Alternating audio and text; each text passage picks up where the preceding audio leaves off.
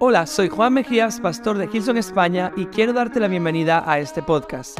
A continuación vas a escuchar un mensaje que tiene el potencial de inspirarte y equiparte a dar nuevos pasos en tu vida hacia todo lo que Dios tiene para ti. Así que ponte cómodo, abre tu corazón y disfruta. Quiero que mientras te sientas prepares tu Biblia, si la tienes en papel, la abras en el libro de Mateo, el Evangelio de San Mateo, capítulo 14.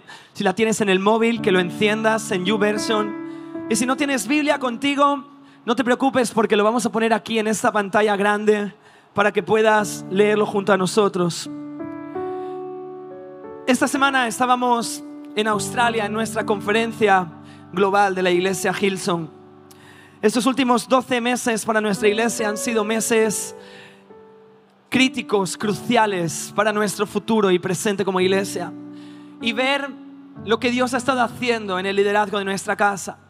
Lo que Dios está haciendo a miles de kilómetros de aquí, pero en un mismo espíritu, nos ha dejado sin aliento y sin palabras nos ha destronado y arrancado toda posibilidad de crítica a la iglesia de Jesús. Y nos ha demostrado que cuando la iglesia parece ser más débil, es cuando Cristo se fortalece más en medio de ella. Hemos visto a miles y miles de personas de diferentes partes del mundo reunirse en un auditorio, no para ir a un evento, sino para glorificar al Señor, que es el centro de la iglesia.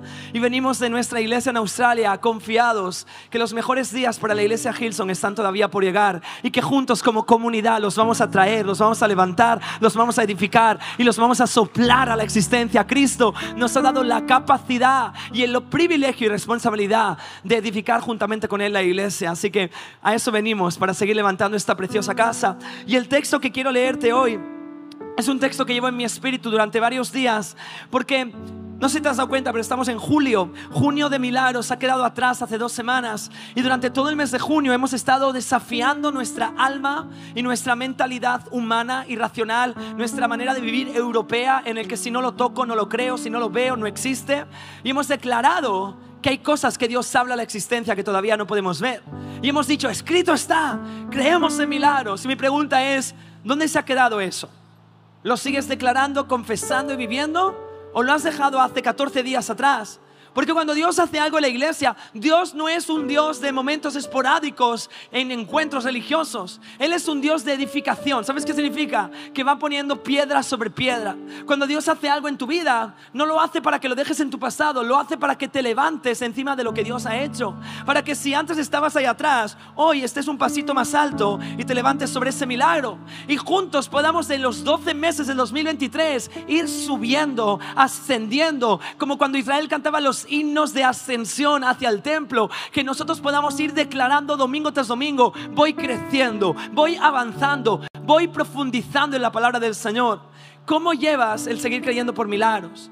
¿Cómo llegas el seguir declarando milagros con tus labios? ¿Cómo llevas el tema de las oraciones? Porque hoy quiero enseñarnos, porque soy el primero al que me predico cuando hablo, cómo seguir viviendo en esta utopía de el mundo en el que vivimos y nuestras derrotas y situaciones complejas, pero esta promesa de ver a Dios haciendo milagros, esta promesa de Él jamás me fallará, jamás. Pues bien, la historia que vamos a leer nos va a enseñar un poquito de eso. libro de Mateo capítulo 14, versículo 22, dice así. Enseguida Jesús hizo que los discípulos subieran a la barca y se adelantaran al otro lado mientras Él despedía a la multitud. El Señor es el Señor de la entrada y es el Señor de la salida. Dios es el que guarda a Israel cuando entra a casa y cuando sale de casa. Y me encanta porque a veces la iglesia nos hemos equivocado y pensamos que somos un programa en el que recibimos a la gente cuando llegan y cuando se van nos olvidamos de ellos y así no funciona el Señor. Él está pendiente de la gente cuando entra y Él está pendiente de la gente cuando sale. Él está listo para abrazarte cuando llegas y Él está listo para enviarte ungido, equipado, con milagros en tus brazos cuando sales el Señor se esperó para despedir a la multitud. Y después de despedir a la gente, no sé cómo lo hizo, uno a uno a lo mejor, subió a la montaña para orar, orar a solas. Al anochecer estaba allí, él solo, y la barca ya estaba bastante lejos de la tierra, zarandeada, movida por las olas, porque el viento le era contrario. En la madrugada Jesús se acercó hacia ellos caminando sobre el agua en el lago.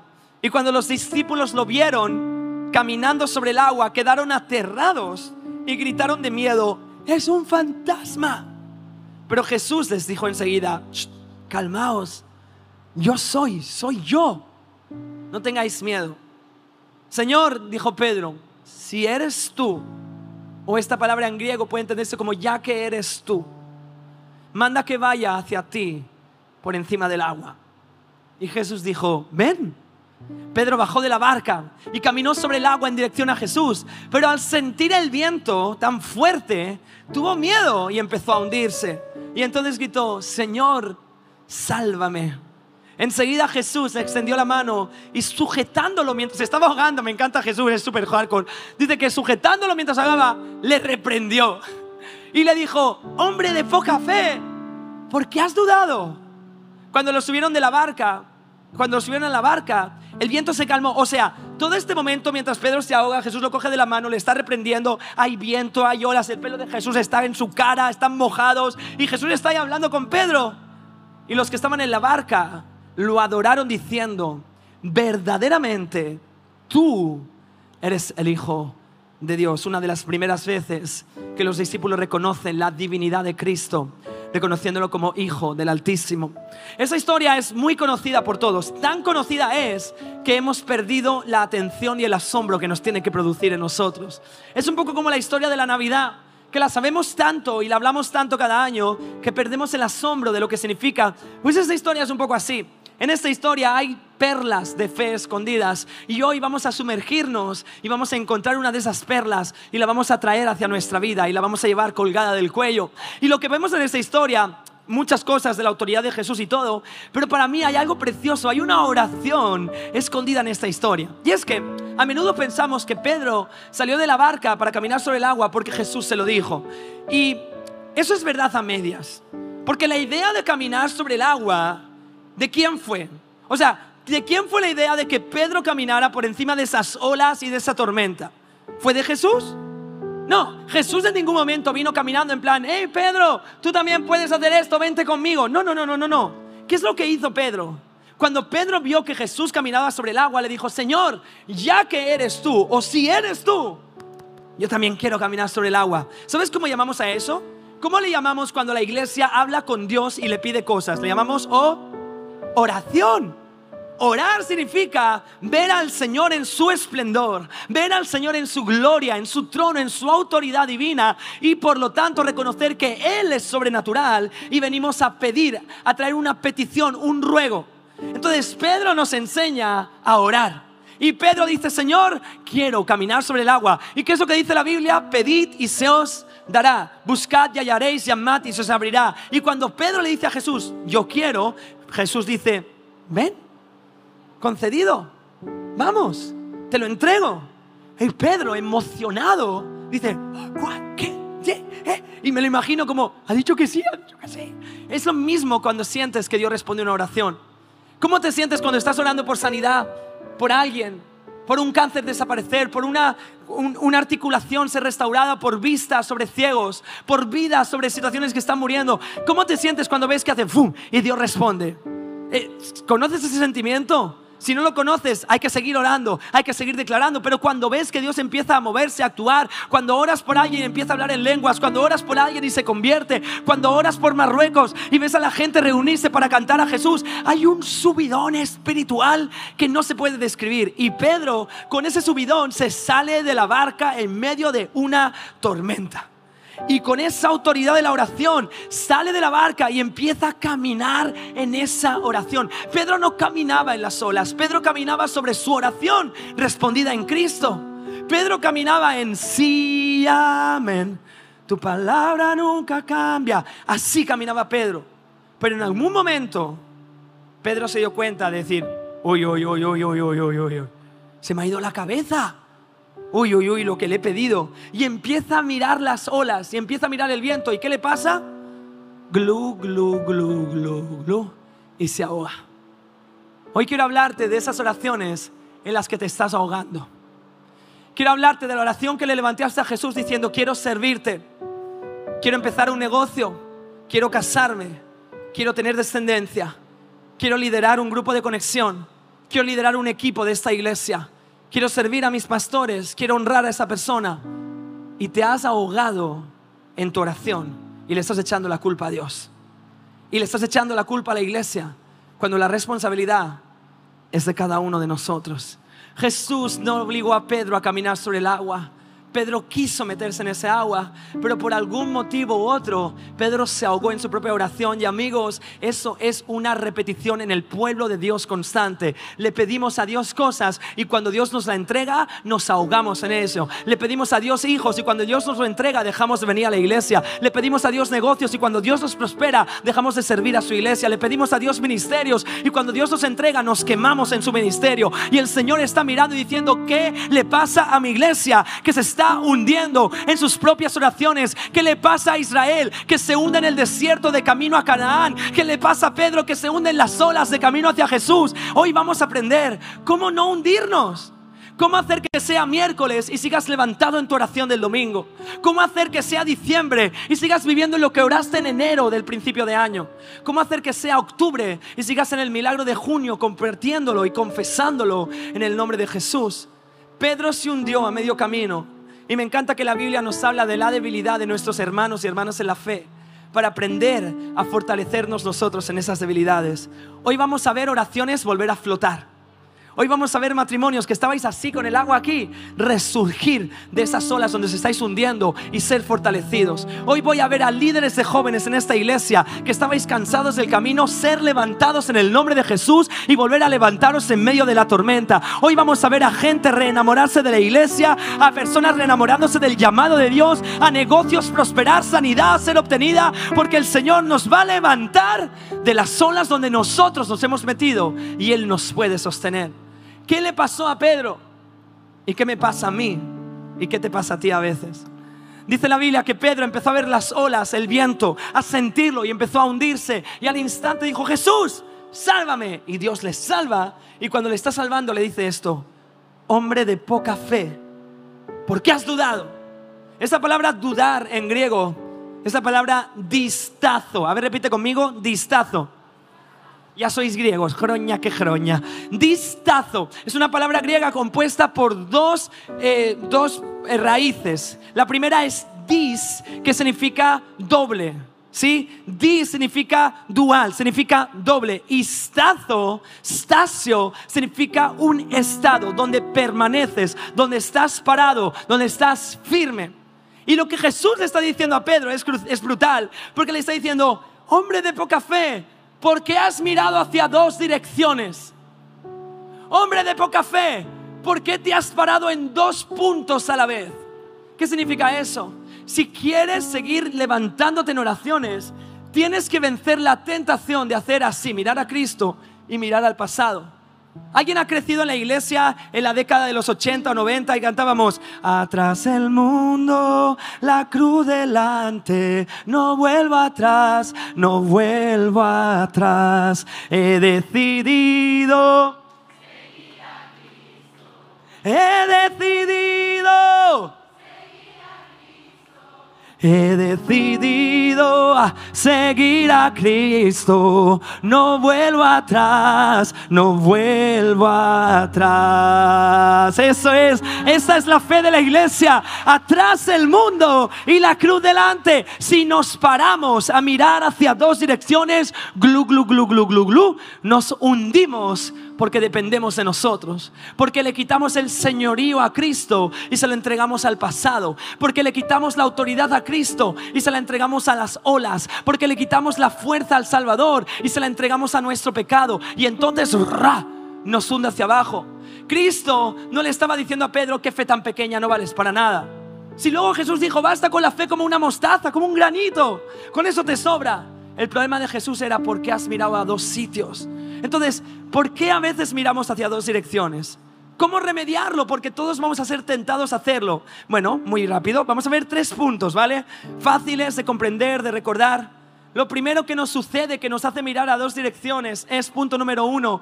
Olvidamos demasiado rápido el estado en el que estábamos cuando oramos por primera vez olvidamos demasiado rápido el estado en el que estábamos cuando hicimos esa oración. ¿Te acuerdas?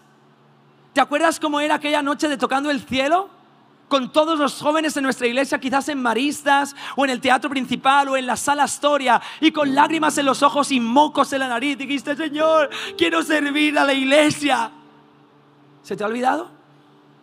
¿Y echas la culpa a las debilidades del pastor para estar hundiéndote en las olas? ¿O estás recordando como en aquella noche de tocando el cielo con el corazón roto dijiste, amo a tu iglesia a pesar de su debilidad y quiero levantarla, servirla, honrarla y edificarla, heme aquí? Si olvidas, si olvidas, si olvidas cómo estabas cuando hiciste esa oración, vas a perder el norte y vas a mirar a dos direcciones. Hay algo que haciendo este mensaje me he inventado y es el término de memoria santa. La memoria, me lo estoy escribiendo porque no me lo había escrito.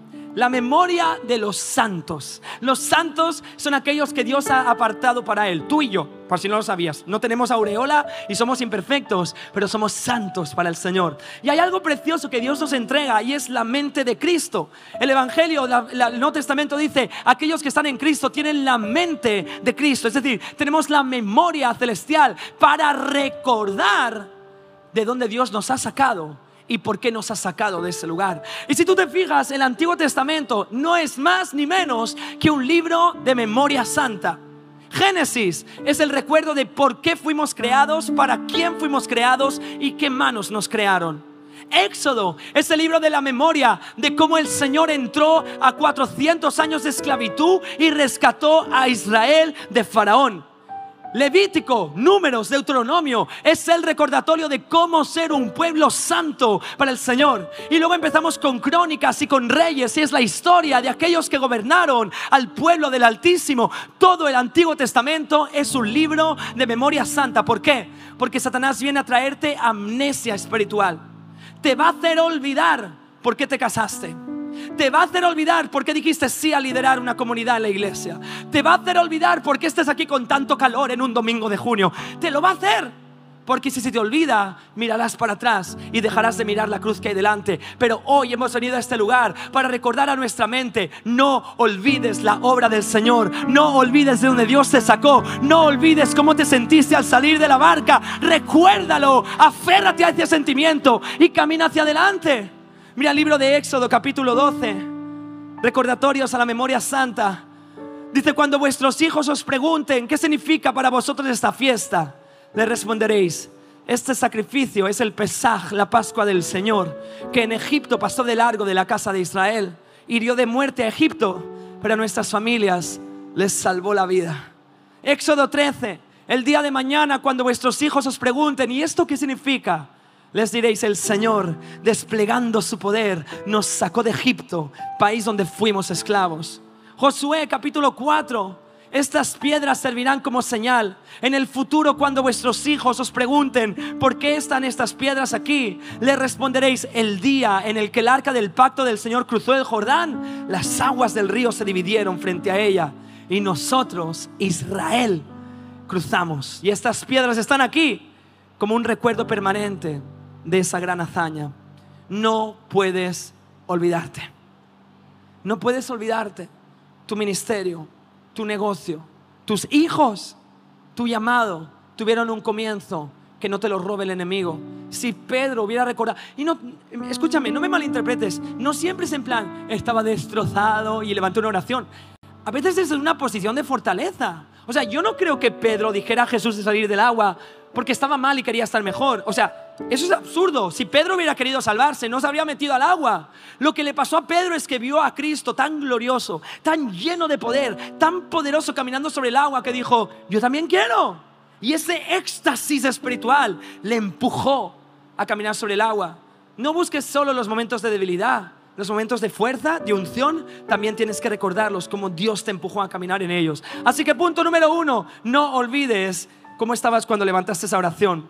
Punto número dos, ¿listos para este? Este es mi favorito. Mira, me seco como los predicadores esos de la tele. Y luego hago así. Em, olvidamos demasiado rápido que lo que vemos en nuestro proceso será nuestro testimonio y no nuestro final. Que aquellas cosas que nos encontramos están ahí para ser nuestra bandera de fidelidad de Dios, no para ser nuestra tumba y nuestra lápida en la que terminamos nuestra vida. Pero se nos olvida y Satanás nos confunde en la historia de Pedro no tendría que haber sido narrada así. La historia de Pedro tendría que haber sido narrada así. Y, y, salí del agua y chaval, se movía todo y vi una ballena debajo de mí y estaban nadando por ahí los peces y yo caminaba, eh, caminaba, eh, caminaba y llegué hasta Jesús y le abracé y luego cantamos una canción juntos. Y pero no la contó así. Porque Pedro pensó que lo que debería haber sido su testimonio era su final y se iba a ahogar en ello. Y si tú te confundes y empiezas a, pensar que aquello que viene a confrontarte es más fuerte que aquel que te ha llamado, dejarás de mirar a Jesús y te empezarás a hundir. Este libro está lleno de esos ejemplos. Por ejemplo, vamos a hacer un ejercicio bíblico, ¿vale? Trivial bíblico.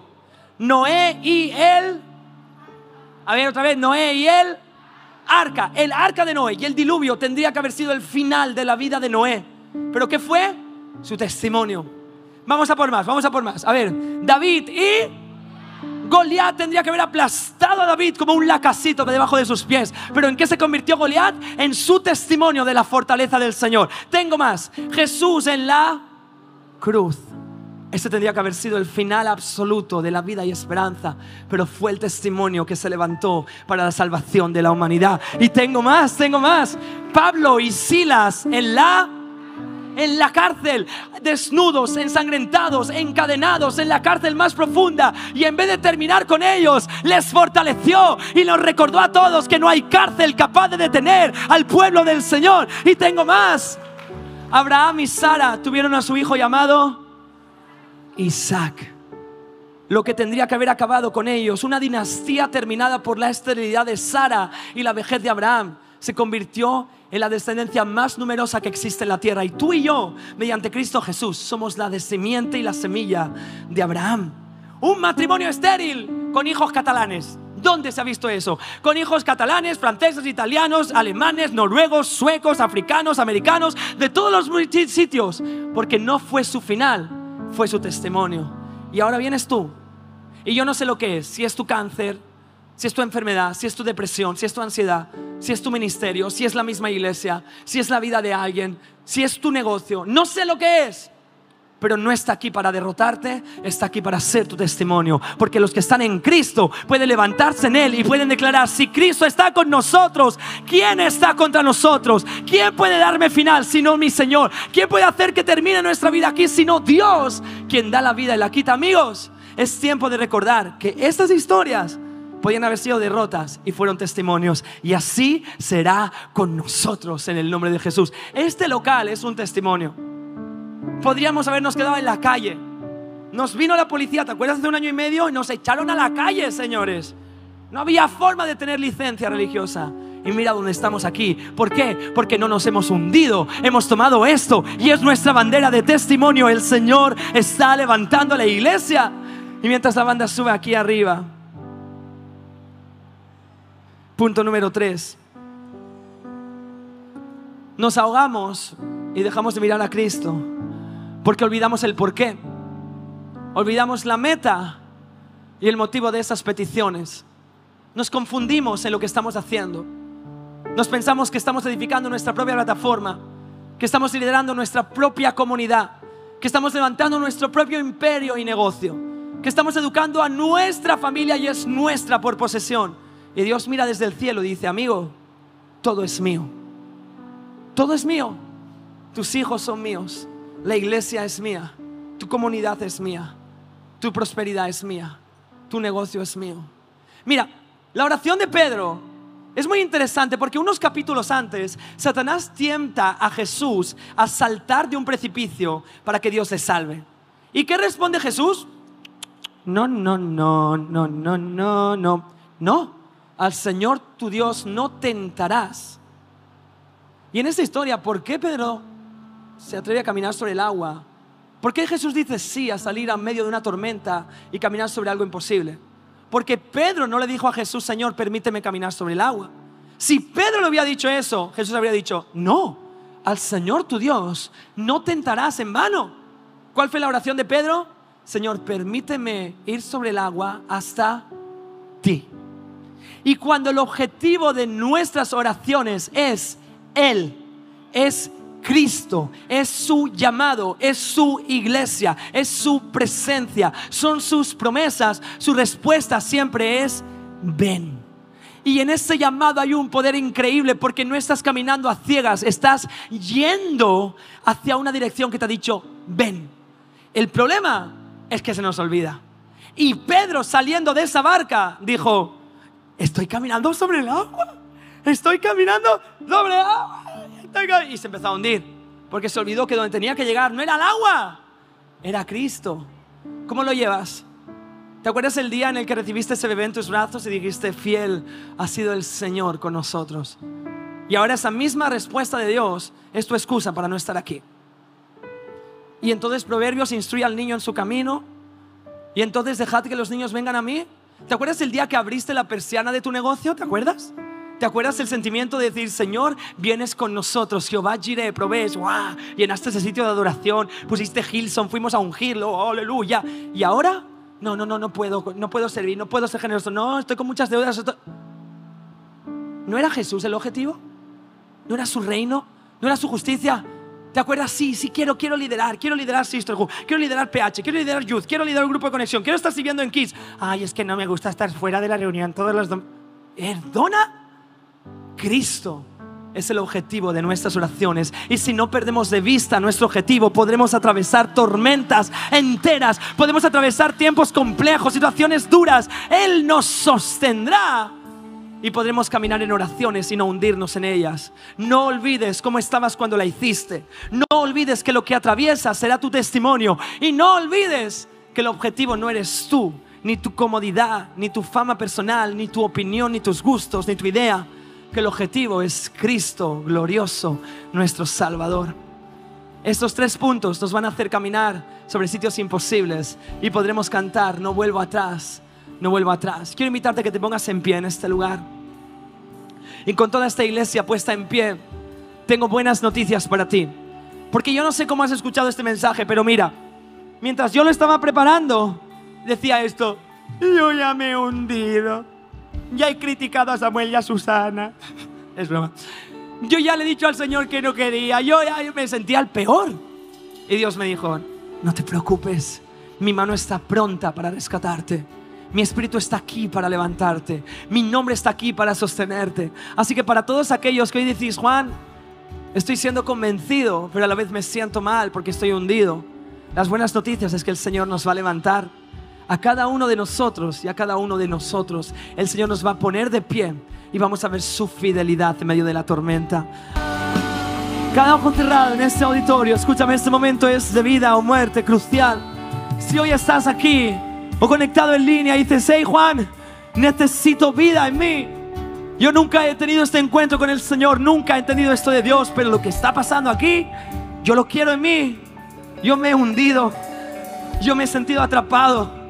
Yo me he metido en circunstancias que no sé cómo salir de ellas. Mi vida, mi mente, mi cuerpo, mi espíritu está enganchado a realidades. Amigo mío, no hay nada que pueda liberarte como Cristo lo hace. Él es capaz de romper el poder de la adicción a sustancias. Él es capaz de romper el poder de la maldición generacional. Él es capaz de romper el pecado que hay en tu vida, de cambiar la depresión por, por, cantos de alegría, por cambiar el insomnio por paz en cada noche. Él es capaz de cambiar todo lo que hay en ti que está roto, oscuro, dañado por una historia de celebración y de vida. Y lo único que tienes que hacer suena sencillo y realmente sencillo. Es decir, Jesús, heme aquí, aquí estoy, te doy mi corazón. Así que si hoy estás listo para tomar esa decisión, si hoy quieres dejar atrás tu pasado, tu realidad, tu identidad, tu pesar, tus cargas, y quieres decir sí al perdón que Cristo te entrega en la cruz, quizás por primera vez o quizás después de un tiempo de haberte apartado de Dios, quizás alguien vino, algo vino y te alejó del Señor y hoy estás aquí. dices, Juan, quiero volver a casa. Pues abierta está la puerta y el Padre está esperando. Así que, ¿por qué no hacerlo? Ojos cerrados, corazones abiertos. Si hoy dices, Juan, hoy mi vida cambia para siempre. Aquí, hoy le doy mi corazón a Jesús.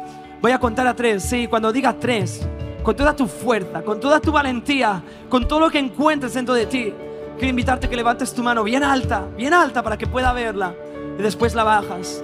Tu mano no te va a salvar porque no es magia. pero va a ser un recordatorio que cuando la levantaste, Dios te cogió, Dios te agarró y nunca más te soltará. Así que vamos allá, cada ojo cerrado, aquí en la sala, ahí en línea. Una, dos y tres. Puedes levantar tu mano. Gloria a Dios. Manos por toda esta sala. Un océano de salvación. Gloria al Señor. Cada mano es recogida por el Señor. Cada corazón es bienvenido en su presencia. Cada pecador tiene un futuro en nuestro Dios. Cada derrota se convierte en testimonio. Cada camilla que te ha mantenido inmóvil y paralítico en áreas de tu vida se va a convertir en tu bandera que vas a levantar diciendo, mira lo que ha hecho Dios conmigo y por mí. No te avergüences de tu pasado. Si Cristo te ha limpiado, ¿quiénes las personas para culparte o señalarte? Señor Jesús, cada mano alzada es una invitación a tu presencia.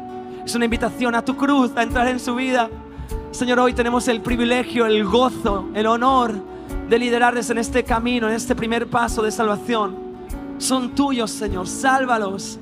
Venimos en contra de toda obra del enemigo, de toda mentira de Satanás sobre sus vidas.